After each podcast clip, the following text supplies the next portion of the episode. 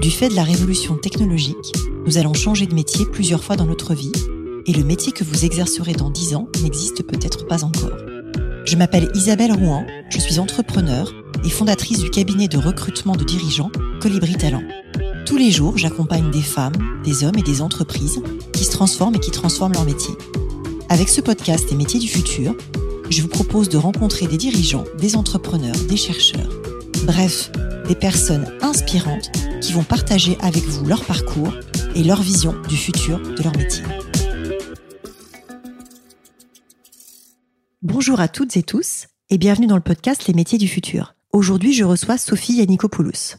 Sophie, vous êtes actuellement la directrice générale d'Adobe en France, après être passée par Salesforce, Dell et Splunk. Je vous ai invité aujourd'hui pour parler du métier spécifique de l'expérience client, parce que c'est notamment un métier qui est permis par les solutions d'Adobe. Bonjour Sophie.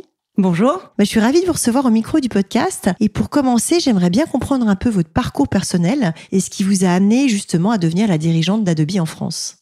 Alors, par quoi je vais commencer? Je pense que je vais commencer par euh, pourquoi est-ce que j'ai fait un choix de la tech il y a 23 euh, ans? Je pense que c'était un choix pragmatique parce qu'à l'époque, il y avait beaucoup d'opportunités dans la tech au moment où je suis sortie d'école de commerce. C'était aussi un, un, domaine qui était euh, super bien payé. Donc, euh, à l'époque, je me souviens, j'avais le choix entre faire un stage longue durée chez Ralph Lauren ou aller à l'époque euh, chez CGTEL, qui n'existe plus, hein, ex-SFR. Et les salaires étaient complètement disproportionnés. La différence était incroyable. Donc, j'ai dit, bon, allez, je vais aller dans la tech. Et effectivement, c'est là où il y a eu un maximum d'opportunités en sortant d'école. Et puis finalement, bah, j'y suis restée. Et alors, qu'est-ce que ça donne en fait? Pourquoi on passe de CGTL à peut-être plus des startups et ensuite des grands groupes américains comme Dell, Salesforce euh, ou bien Adobe? C'est quoi la différence et c'est quoi le moteur? Euh, Je crois que mon moteur, ça a été euh, l'hypercroissance. Ce qui me caractérise, c'est le côté euh, battant, quand on parle de moi, on dit Sophie, c'est une battante qui aime la compétition. Et finalement, euh, les opportunités m'ont amené sur des entreprises qui étaient en hypercroissance. Quand je dis hypercroissance, c'était euh, des croissances euh, à 25-30% par an. D'accord. Et c'est vraiment ce qui représentait à l'époque Dell, puis Salesforce, puis Splunk, puis Adobe. Et c'est vraiment l'énergie incroyable qu'il faut avoir dans ces entreprises, de remise en question, de toujours euh, réfléchir euh, out of the box et, euh, et, se challenger en permanence, qui ont un fil conducteur, je pense, entre les différentes entreprises et, et là où j'en suis aujourd'hui. Alors, c'est très clair. Et du coup, j'aimerais un peu vous entendre sur tout ce qui est marketing de la personnalisation à très grande échelle, comment en fait on avance dans la précision, justement, encore une fois, à l'échelle, puisque c'est ça le métier d'Adobe. Et j'ai l'impression que c'est ça aussi le fil conducteur de plusieurs de vos postes. Si on parle d'expérience client, comment est-ce que tout ça s'imbrique et comment est-ce que vous pouvez expliquer ça à nos auditrices et auditeurs euh, sur la réalité et comment on rend ce métier concret? Je vais essayer de donner un exemple euh, simple pour que tout le monde comprenne ce que c'est l'expérience client, puisque finalement, quand on n'est pas dedans, ça paraît un peu euh, très marketing. on parle beaucoup, il y a beaucoup de mots anglais, customer journey. De quoi on parle? En fait, on parle juste d'avant, pendant et après. D'accord. Avant d'aller à un spectacle, pendant le spectacle, après le spectacle. Avant d'acheter euh, une nouvelle robe, pendant mon achat, en ligne ou en magasin. Après mon achat. Et après mon achat. En fait, c'est ça l'expérience client. Et ce que j'ai fait depuis des années, je suis dans l'expérience client depuis euh, six ans, c'est vraiment d'accompagner des clients sur donc, le parcours d'acquisition, puis le parcours d'expérience d'achat, donc euh, principalement en ligne, comment est-ce qu'on transfère un achat d'une boutique à un, site web, et puis euh, après, donc le service client, prendre soin du client après son achat pour qu'ensuite il ait envie de revenir et d'acheter, voire encore mieux d'être ambassadeur. Et quand on parle de l'expérience du futur, qu'est-ce qui est en train d'évoluer, puisque ça, ça existe quand même déjà depuis quelques années, en particulier dans le fashion, dans le retail, c'est euh, comment est-ce qu'on rend cette expérience digitale la plus immersive possible. Je vais donner un autre exemple. Aujourd'hui, quand vous allez sur le site de Gucci, oui. vous avez une expérience digitale qui est très proche de l'expérience que vous avez quand vous allez sur H&M. D'accord. Pourtant, quand vous allez en magasin, la différence, elle est immense. Comment est-ce qu'on fait pour que cette expérience en digital soit aussi différenciatrice que ce qu'elle est en magasin? Donc ça, c'est un enjeu fort. Donc pour ça, eh ben, il y a des technologies comme euh, la 3D par exemple, qui permet d'avoir des sites web de plus en plus immersifs. Donc, on pourra parler du métavers. Et également, on a une, notion de pendant. J'ai parlé de avant, pendant, après. Donc, avant l'achat, avant euh, mon voyage euh, avec le groupe Accor dans un hôtel en Indonésie. Donc, euh, comment Accor va m'apporter le bon service pour que je prenne un voyage dans leurs hôtels. On a parlé d'après, donc comment est-ce qu'on va faire? On va faire en sorte que je puisse témoigner de mon passage chez Accor. Et puis pendant, bah là, ça devient compliqué. Parce que pendant, on est dans une notion de temps réel. Ouais. Donc comment est-ce que Accor va faire pour que mon expérience dans l'hôtel à Bali soit la plus expérientielle possible en pouvant continuer à m'apporter des services supplémentaires pendant que je suis à l'hôtel. Et donc on passe par des notions de temps réel. Et là on rentre dans la complexité de l'expérience client euh, aujourd'hui, c'est-à-dire avoir une expérience euh, personnalisée, pertinente, au bon moment, mais sans l'intrusion euh, non plus euh, qu'on peut s'en ressentir quand on utilise un peu trop nos données.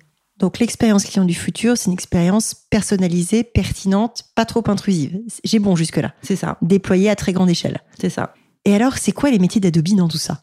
Alors, l'ADN d'Adobe, euh, au départ, c'est la créativité. Moi, j'aime bien dire que on essaye d'aider les personnes ou les communicants ou les entreprises à communiquer. D'accord. Donc, on est un aide à communiquer.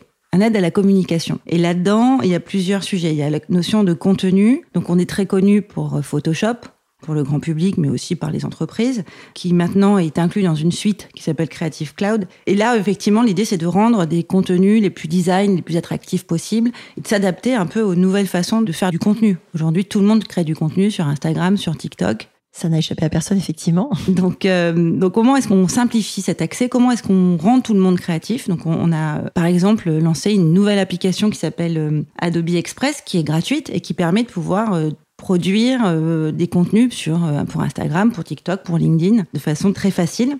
L'autre sujet qui intéresse aussi euh, nos communicants, puisque l'idée c'est toujours pareil, hein, donc aider les entreprises à mieux communiquer, aider les particuliers à mieux communiquer, c'est la notion de workflow. C'est-à-dire qu'en entreprise, en fait, on est très connu sur euh, le format euh, Acrobat, PDF. Donc ça aussi, ça, ça fait partie des, des mots qui ont marqué euh, et des marques qui ont marqué. euh, PDF et Adobe. Photoshop, c'est des marques que tout le monde connaît. Tout je le monde crois. Je connaît. crois qu'on est bon là-dessus. Voilà, on est pas mal. Et effectivement, là, l'enjeu maintenant, c'est euh, comment est-ce qu'on travaille sur ces processus de, de documentaire? On parle beaucoup de casser les silos en entreprise, Mhm. et ça passe aussi par le fait de casser les silos de ces workflows, de ces flux de travail euh, dans les entreprises. Et enfin, effectivement, le troisième sujet, c'est en se basant sur euh, la donnée. Mhm. On parlait tout à l'heure d'expérience client en temps réel. Bah, pour ça, ça nécessite beaucoup de données. Comment est-ce qu'on va aider les entreprises à, euh, à gérer des campagnes marketing en ligne et euh, justement à proposer des expériences personnalisées en temps réel? Et justement, ça, comment ça marche très concrètement? Alors concrètement, il y a une chose qui est clé pour l'expérience client en temps réel, c'est la data. D'accord. C'est euh, la data, elle est clé pour mieux connaître ses clients. Maintenant, la data, c'est compliqué parce que la data, elle est partout. La donnée, elle est évidemment dans, euh, je sais pas si je parle d'un retailer, elle va être dans l'équipe euh, vente, mais elle va être aussi au niveau du marketing, elle va être aussi au niveau de la finance, elle va être sur des tickets de caisse, elle est partout. Donc normalement, il y a un joli entrepôt de données bien rangé à un endroit où tout est, tout est bien structuré. Voilà, normalement, normalement. normalement, c'est bien rangé. J'ai un épisode sur le futur de la data en projet. On pourra On pourra en reparler. Donc la data, en fait, elle est partout. Donc aujourd'hui, il existe des outils pour pouvoir les centraliser. Ça, Ouais. c'est bien. Donc c'est ce qu'on propose. Nous, on propose juste la partie outils. La complexité, c'est la partie humain.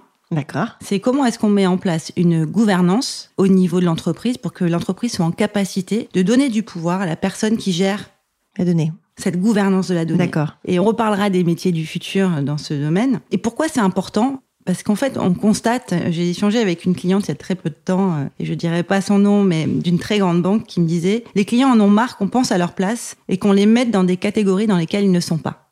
C'est intéressant comme Et, verbatim. euh, et je trouvais que ce verbatim, finalement, euh, relayait pas mal une étude qu'on a faite euh, sur le futur du marketing, qu'on fait assez régulièrement. Ouais. On avait fait le précédent sur euh, la confiance, justement, et comment est-ce qu'on fait confiance à une marque pour donner euh, accès à sa donnée, le consentement que je fais de dire, OK, j'accepte les cookies et j'accepte que l'entreprise me connaisse mieux. De toute façon, tout le monde a bien compris ce que c'était depuis 2018 et le RGPD. Pour le coup, le consentement, là, là, là, les, les- tous les consommateurs sont devenus assez aware de ces sujets-là depuis 4 ans. C'est vrai qu'on a tous été aguerris. Au début, ça faisait un peu peur de se dire, euh, pourquoi est-ce que je dois accepter mes cookies ou les ou accepter partiellement Et ça a permis d'expliquer à tout le monde euh, comment fonctionnait la data et la notion de consentement. Mais globalement, ce qu'on a vu, et j'ai plein d'exemples là-dessus, et moi la première, c'est de dire finalement, les équipes marketing depuis 25 ans, on découpe les catégories de personnes par segmentation. Oui, par canaux d'acquisition ou par. Et donc, du coup, on découpe le client par petits morceaux. Donc, on, saucissonne. On saucissonne. Et donc, c'est comme ça qu'on fait du marketing depuis très longtemps et que les outils de marketing sont, ont été faits pour segmenter, pour créer des catégories et ensuite adresser les catégories de personnes en fonction de la catégorie dans, dans laquelle elles sont. C'est super. Et comme ça, on fait une offre de réduction à quelqu'un qui est déjà client. Il est, il est ravi d'être pris pour un prospect. Par exemple, ou alors euh, en disant on va mettre les gens par génération. Ça aussi, c'est tendance. Donc, les millennials, les générations Y, les générations X Et ben moi, je pense que je suis génération X, mais que j'ai pas du tout un comportement et une consommation de génération X. Donc si on m'adresse comme une génération X, on va pas me toucher. Au contraire, on va m'énerver. Et donc euh, l'enjeu, c'est de se dire comment on sort de cette catégorie et comment est-ce qu'on crée le mot magique du moment qui est euh, la personnalisation. Alors on parle de personnalisation et on parle d'expérience client. Qu'est-ce que ça engendre comme métier? Est-ce que ça fait apparaître des nouveaux métiers du futur? Est-ce que ça transforme d'anciens métiers? Comment est-ce que ça va marcher de manière impactante sur l'emploi en fait? Alors, bah, je donnais l'exemple tout à l'heure de la data. Ce qu'on a vu ces derniers mois, ces dernières années, c'est le fait de créer, d'abord on a vu des Chief Digital Officers, puis on a vu des Chief Data Officers, mais finalement ces personnes-là avaient toujours pas de rôle business. Et donc finalement, elles n'avaient pas de pouvoir au sens de prendre des décisions qui permettent à l'entreprise de faire plus de revenus. Et aujourd'hui, on revient à l'essentiel, c'est-à-dire que nos clients nous demandent du revenu rapide, du retour sur investissement rapide sur les investissements qu'ils font, et on voit apparaître maintenant au bord des entreprises des directions clients. Direction client, au départ, ça veut dire quoi? En fait, c'est juste la personne qui a le pouvoir de pouvoir récupérer au sein de l'entreprise toutes les données qui concernent le client et donc de mettre en place une véritable gouvernance de la data. D'accord, donc ça c'est les métiers qui apparaissent. Ça c'est ce qu'on voit arriver. On a parlé tout à l'heure d'expérience euh, immersive on voit arriver des artistes 3D. Ça, c'est chouette. J'ai participé à une présentation d'une euh, artiste 3D qui travaille chez Adobe à Clermont-Ferrand, qui était une ancienne prof de philo et qui expliquait comment, pendant le Covid, elle s'était euh, mis à comprendre comment fonctionnaient les outils 3D. Et puis finalement, elle est devenue une artiste 3D. Et donc, une artiste 3D qui va pouvoir créer euh, une paire de chaussures pour Salomon, pour pouvoir avoir des échantillonnages de chaussures Salomon, de baskets Salomon, qui vont pouvoir éviter de créer 3000 euh, échantillonnages de baskets par an, et donc euh, avec un gain euh, écologique important. Et un gain économique important. Et un gain économique important également. Donc on voit effectivement des artistes 3D qui sont sur la créa. Et là, ça se passe où? Ça se passe sur le site web en immersif Ça se passe sur le métavers? On les voit où ces fameuses baskets Salomon? Eh bien, on peut les voir. Alors, je parle de Salomon, mais on peut parler de Nike. Mm. On les voit sur le site web de Nike.com. Dans les... Quand vous voulez personnaliser euh, une basket et la faire euh, avec euh, plusieurs teintes, bah, c'est Adobe derrière et c'est de la 3D. Même chose pour le configurateur automobile et ce genre de choses. La même chose, la même chose dans les jeux vidéo, puisqu'on sait, j'ai entendu votre podcast sur le métavers, justement, où le métavers existe déjà dans les jeux vidéo. Bien sûr. Donc, nos solutions en 3D sont très présentes historiquement chez Fortnite, sur tous les, grands jeux qui nous ont présenté le métavers il y a quelques années déjà. Mhm. Et puis ensuite, euh, ce qu'on voit, le dernier point, sur la partie justement euh, personnalisation, on voit arriver les Chief of Impact. D'accord. Alors les Chief of Impact, à la base, ils sont là pour justement travailler sur l'impact euh, carbone d'une entreprise. D'accord. Mais aussi sur l'impact carbone de leurs clients. D'accord.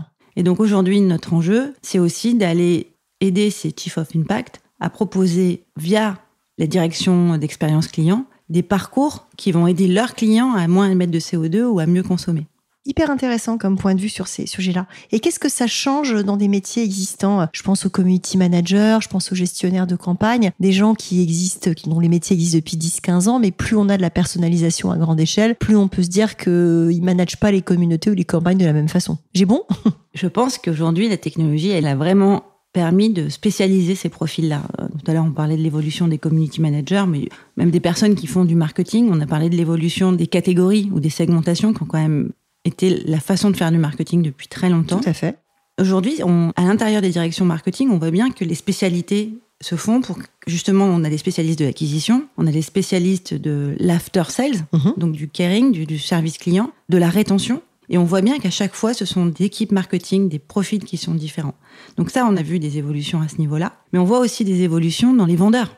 Ouais. On voit vraiment évoluer euh, des personnes qui deviennent des experts. On peut plus faire semblant. C'est-à-dire que dans la tech, pendant longtemps, on a pris des commerciaux qui n'étaient pas vraiment des experts de la tech et qui étaient plus des chefs d'orchestre. D'accord. Et qui savaient euh, comprendre le besoin du client et qui ensuite allaient euh, avec un discours très light proposer au client un, parcours. La bonne solution. La bonne solution ou, ou un cycle de vente à définir. Mmh. Et là, aujourd'hui, on voit bien que ça fonctionne plus. Il faut que les commerciaux sachent de quoi ils parlent. Il faut qu'on ait des profils de personnes qui savent de quoi on parle quand on parle d'expérience client, mais qui savent de quoi on parle quand on parle de data. Donc ça devient compliqué. Et pour l'instant, ces profils-là, ils n'existent pas vraiment encore. Alors justement, est-ce que vous recrutez en 2023 Et si oui, sur quel métier?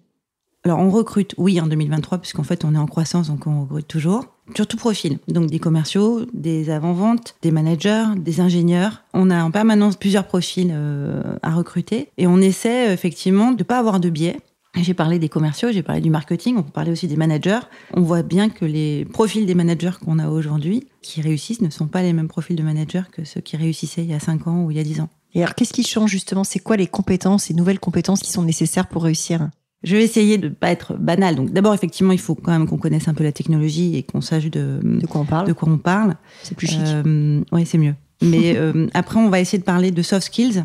On a parlé beaucoup, c'est après le Covid, de coefficient d'adaptabilité. Tout à fait. Je pense que c'est une vraie réalité, puisqu'on a des stratégies qui évoluent, on a des situations économiques qui évoluent en permanence. La situation dans la tech dans laquelle on était il y a un an n'est plus du tout la même que celle dans laquelle on est aujourd'hui. Donc vous recherchez des gens hyper agiles qui savent s'adapter euh, à ce qui bouge dans l'entreprise et aux besoins du client qui change tout le temps. Qui sont en capacité de se remettre en question et d'avoir pas trop de certitude, parce qu'effectivement ça bouge. Et pour ça, il faut aussi avoir des profils de personnes qui sont euh, en capacité d'apprentissage euh, continu. Parce que finalement, on voit bien que ce qui fait la différence, c'est d'avoir des profils qui, en permanence, ont appris des nouvelles choses. Donc, c'est des gens qui savent apprendre à apprendre qui sont pas assis sur des certitudes. Absolument, oui. Hyper intéressant. Et alors pour creuser un peu plus, aujourd'hui un directeur ou une directrice marketing, il ou elle va rester en poste à peu près entre 18 mois et 2 ans. Qu'est-ce que ça change la technologie? Parce que ces laps de temps sont quand même hyper courts. Est-ce que ça va permettre de les rendre plus efficaces? Comment ça impacte en fait? Ce que me dit notre directeur marketing, c'est que hum, la technologie permet aujourd'hui d'exécuter 80% des tâches à non valeur ajoutée ou répétitive. 80%. Donc il reste 20% de tâches intelligentes à valeur ajoutée et non répétitives. C'est ça. Et c'est là qu'il faut qu'on se concentre. Et c'est là qu'il faut qu'on se concentre pour aller euh, plus loin dans la compréhension justement des audiences qu'on cible, dans l'accompagnement euh, client juste sur l'ensemble mm. du parcours. Donc euh, j'ai bien parcours hein, pour tout le monde, c'est avant, pendant, après. très clair. C'est clair. Et ensuite de proposer des expériences qui sont innovantes et qui euh, permettent de se différencier. Puisque finalement, on se rend bien compte que ce qui fait la différence aujourd'hui sur euh, une banque en ligne, euh, sur une expérience en retail, c'est plus le produit, c'est vraiment le service qu'on va avoir autour. Et comment est-ce qu'on peut mesurer l'efficacité de ces expériences clients? Parce qu'on a parlé pas mal de retours sur investissement. Or, par définition, plus c'est fragmenté, plus c'est compliqué à mesurer.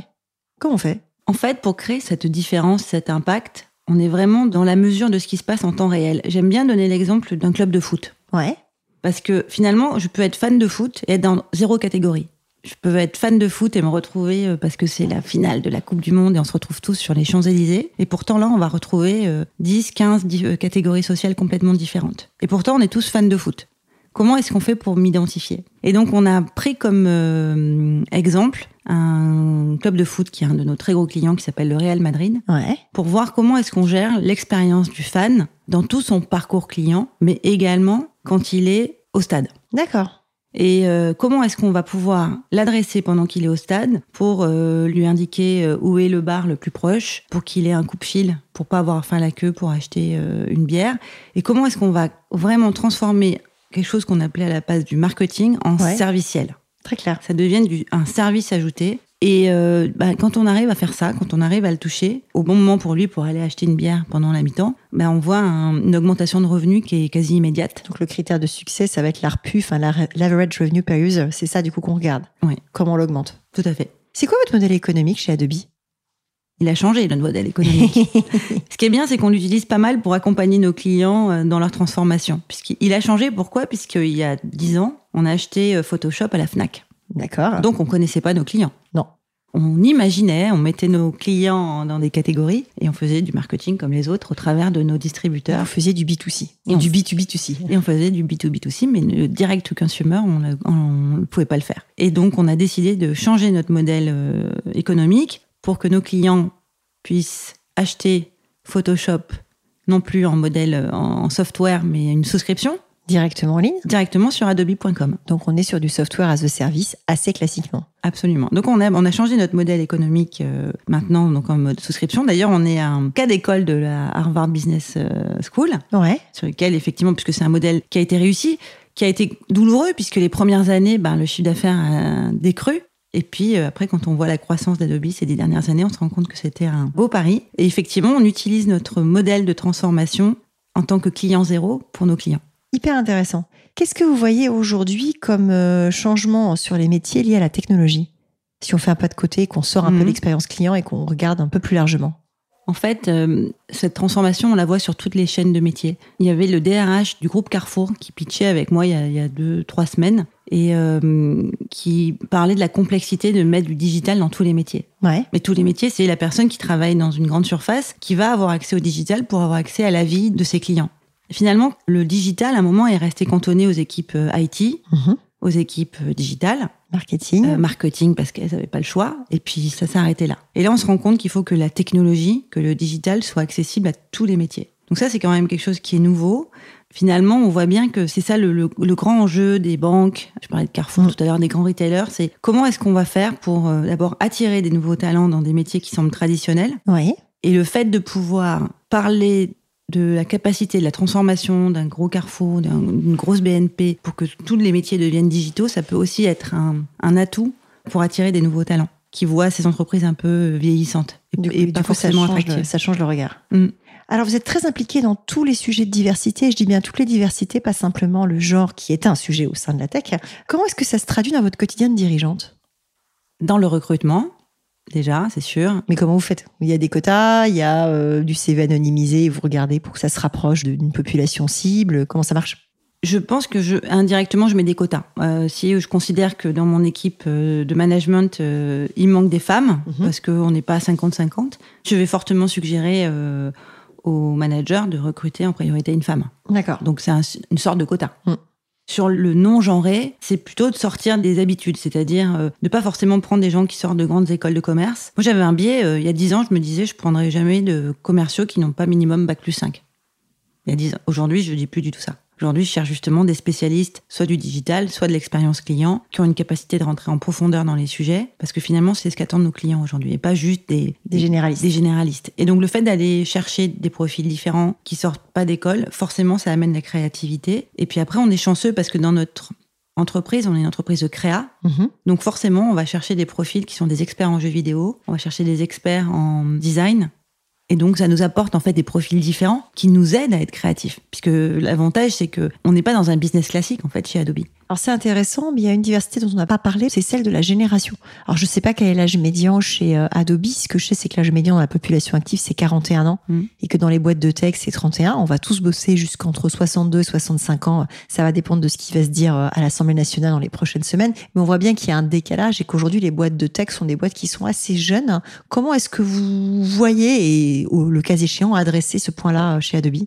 Alors Adobe c'est une entreprise qui a 40 ans, D'accord. donc il y a des personnes chez Adobe qui sont là depuis 25 ans, D'accord. ce qui est très rare dans la tech. par rapport à un Google qui a euh, un peu plus de 20 ans ou un Facebook Meta maintenant qui a euh, 17 ou 18 ans, c'est vrai que c'est très rare 40 ans. Donc déjà, on est euh, assez unique sur le marché parce qu'on a des jeunes sortis d'école, des jeunes qui ont une première expérience de travail qui travaillent avec nous, donc euh, qui ont pour la plupart d'entre eux moins de 35 ans. Et puis on a des personnes qui sont pas vieilles mais qui ont eu leur première expérience chez Adobe il y a 25 ans et qui y sont toujours. D'accord. Et donc ça crée une vraie diversité euh, d'âge, Mhm. de profils plutôt mercenaires qui ont changé de boîte tous les deux ans et puis d'autres qui justement sont très attachés à Adobe et qui sont là depuis longtemps. Et ce qui est génial, c'est que comme c'est une entreprise qui est vraiment portée sur la bienveillance et qui a des valeurs fortes, on arrive à hum, faire en sorte que tout ça, ça fonctionne. Je dis toujours que pour que hum, une entreprise diverse fonctionne, il faut d'abord de la bienveillance, parce que sinon on est dans le jugement. Ouais. Et on est dans le jugement de l'âge, les vieux, les jeunes, euh, les introvertis, les extravertis, parce qu'il y a aussi cette notion de Bien diversité. hein. Il y a les femmes, les hommes. euh, et à partir du moment où on met en place cette culture forte de bienveillance, eh ben, on a vraiment à de la magie en termes d'intelligence collective et de créativité avec toutes ces diversités de profils. Alors quel conseil vous donneriez à une jeune ou à un jeune pour préparer son arrivée sur le marché du travail? J'aimerais euh, reprendre des mots de Christine Lagarde. Ouais. En fait, j'ai- commencé à le faire. Dress, euh, address, redress, c'est celui-là? C'est issu d'une conférence qu'elle a donnée au mois de juin pour des étudiants euh, dans un pays scandinave. Ouais, il Et, quoi? euh, alors elle a dit, et je les reprends parce que je suis complètement alignée avec ce qu'elle dit. Donc elle a dit travaillez dur, voyagez, apprenez autant de langues que possible. Alors moi je dis d'abord l'anglais. Déjà l'anglais c'est bien. Soyez ouverts aux autres, respectez les autres, prenez des risques, donnez autant d'amour que vous pouvez, inspirez de la confiance aux autres et faites leur confiance plutôt que de les mépriser. Je trouve qu'elle a tout dit. C'est très beau, effectivement, elle a tout dit. Mm. Elle a tout dit. Et quel conseil vous donneriez à une personne qui envisage de se reconvertir? Alors je pense que là c'est mon côté un peu coach qui va parler puisque dans ma, dans ma vie de slasheuse, je fais aussi du coaching de dirigeants. Génial Et euh, je dirais qu'en premier, il faut travailler son assurance et sa confiance en soi. Mhm. Pour éviter cette notion de syndrome de l'imposteur quand on se reconvertit, ben oui, on, perd un peu son expertise euh, du départ. Et pour ça, ben, il faut commencer à apprendre à se connaître soi-même. Donc c'est ça qui va nous aider à connaître nos talents, nos autres talents. Et puis après, je pense que ce qui est important quand on veut se reconvertir, c'est de trouver un mentor ou des mentors qui vont nous aider à naviguer dans ce nouveau monde. C'est très vrai, c'est très juste. Moi, c'est exactement ce que j'ai fait quand je me suis reconvertie. Et j'aime bien l'expression des mentors parce qu'en fait, on peut en avoir plusieurs, on peut en changer à certains moments de la vie en fonction des besoins qu'on a ou se faire mentorer sur un sujet par une certaine personne et sur un autre par une autre personne. Donc, c'est important d'avoir des gens qui nous inspirent et effectivement, on peut les combiner. Mm. C'est ça qui est bien. Alors, j'aime bien terminer par des questions un peu plus personnelles. Et la première que j'ai envie de vous poser, c'est comment vous conciliez vie pro, vie perso? Je vais dire que hum, j'ai un agenda très strict. D'accord Strict, ça veut dire que je démarre jamais ma vie pro avant 9h. D'accord. Mon téléphone, il est en mode avion jusqu'à 8h45. J'ai pas de meeting après 18h, donc euh, même si j'ai des choses à faire, j'ai plus de meeting. Donc c'est là où je vais passer du temps pendant une heure pour euh, regarder mes mails, euh, répondre à des coups de fil, discuter avec des gens. Et j'ai mon sport et mes loisirs qui est écrit dans mon agenda. D'accord, donc vous bloquez ces plages-là. Et j'essaie d'être euh, assez euh, rigide sur ce sujet-là. Euh, mais après, je me dis, si mon mari, mes enfants écoutent le podcast, ils vont dire que malgré tout, je suis pas assez présente à la maison. Vous serez pas la première et vous serez pas la dernière. Je sais pas s'il y a des psychothérapies familiales au micro de ce podcast, mais c'est souvent ce que j'entends. Est-ce que vous pouvez me décrire votre journée type s'il y en a une? Alors ma journée, elle est hybride, ou alors ma semaine, elle est hybride. Je vais le dire comme ça, puisque je travaille au bureau et à la maison. Moi, j'ai besoin d'être proche des équipes. D'accord. Donc, euh, je travaille en open space et euh, j'ai un bureau fermé uniquement pour mes meetings en one-to-one quand j'ai besoin de confidentialité. Mais euh, c'est une demi-journée par semaine où je suis enfermée, sinon je travaille au milieu des équipes. Et ensuite, je passe une journée et demie à la maison pour faire du travail de fond. D'accord. Qu'est-ce qui vous fait lever le matin? Bon, déjà, je me lève pour être réveillée en même temps que mes enfants avant qu'ils partent. Parce que c'est important, je pense, d'être là avec eux. Puis après, moi, je suis une optimiste euh, par nature, donc euh, juste euh, l'envie de vivre, ça suffit pour me lever le matin. Qu'est-ce qui vous tient éveillé la nuit? La nuit, il m'arrive de me réveiller parce que j'ai souvent des idées la nuit. Et en fait, je me suis rendu compte que c'était vraiment ces idées nocturnes qui faisaient de moi une personne créative. Mes équipes, elles ont l'habitude de m'entendre dire Tiens, cette nuit, j'ai pensé à un truc. Mon père disait ça tout le temps. J'ai pensé cette nuit. Et euh, en fait, c'est ça. Qu'est-ce qui vous fait vibrer aujourd'hui? Qu'est-ce qui me fait vibrer? Euh, bah, Des moments comme maintenant. En fait, des moments où j'ai cette capacité à hum, partager à plus grande échelle que dans mon cercle professionnel et euh, personnel. Je suis ravie de vous avoir invité au micro du podcast. ça me touche énormément. De quel succès vous êtes le plus fier? Je crois d'avoir quitté la Méditerranée il y a dix ans et d'être très heureuse dans une vie parisienne. Vous étiez où en bord de Méditerranée? Alors, je suis née à Nîmes et ensuite j'ai vécu 12 ans à Aix-en-Provence. D'accord. Et il y a 10 ans, euh, j'ai fait le choix avec mon mari de quitter la Méditerranée pour Paris et tout le monde m'a dit mais t'es complètement folle, t'y arriveras jamais. Parce qu'aujourd'hui, les gens font plutôt le chemin inverse, Ouais. notamment avec le Covid. Tout à fait. Et je l'ai fait, mais en plus je suis très heureuse de l'avoir fait et euh, j'adore ma vie à Paris. Et c'est chouette. Mm. C'est quoi votre prochain projet? Alors mon prochain projet, c'est de mentorer une start-up chilienne qui se lance euh, dans des sujets de sustainability. Génial Et dans quel cadre vous faites ce mentorat? Parce que vous avez aussi parlé de coaching de dirigeants. euh, Vous avez une boîte à côté, vous prenez du temps pour ça sur votre temps perso. Comment ça s'organise? Je prends du temps sur ma vie perso. Là, c'est un incubateur qui s'appelle Techstars Ouais, qui m'a contacté pour être mentor de start-up et j'ai choisi celle-là. génial. Est-ce que vous avez euh, un livre, un podcast, un média à conseiller à tous ceux qui s'intéressent au futur du travail? Alors, j'ai un podcast que je suis, que j'aime beaucoup, qui est le podcast de Jean-Philippe Courtois qui s'appelle Positive Leadership. Positive Leadership, que je ne connais pas, mais que je vais m'empresser d'écouter. Il est en anglais et en français, et donc c'est des leaders inspirants qui partagent euh, leur leadership positif. Et de façon plus perso, il y a un podcast que j'aime bien qui s'appelle Métamorphose aussi, Ouais, génial. que j'écoute régulièrement. Et puis il y a un livre que j'encourage vraiment tout le monde à lire, qui est écrit par un Français, même s'il vit aux États-Unis, qui s'appelle L'entreprise, une affaire de cœur. D'accord, que je ne connais pas non plus. Parler de cœur et d'amour dans l'entreprise, je trouve ça assez euh, remarquable. C'est pas courant, donc effectivement, c'est un Mm. truc intéressant. Je le mettrai dans les notes du podcast. Si nos auditrices et auditeurs veulent vous contacter, c'est quoi le meilleur moyen? C'est LinkedIn. LinkedIn, Mm. ça marche. Et ben, je mettrai ça aussi. À très bientôt, Sophie. Merci beaucoup. Merci Isabelle. Au revoir. Au revoir. Merci d'avoir écouté cet épisode des métiers du futur jusqu'au bout. Si vous avez aimé cette discussion, je vous encourage à noter le podcast sur vos différentes plateformes d'écoute et à le commenter, en particulier sur Apple Podcast. Cela nous aide grandement à progresser en termes d'audience. N'hésitez pas à me faire part de vos commentaires ou à me suggérer de nouveaux invités en me contactant par mail ou via LinkedIn. Prenez soin de vous et à très bientôt.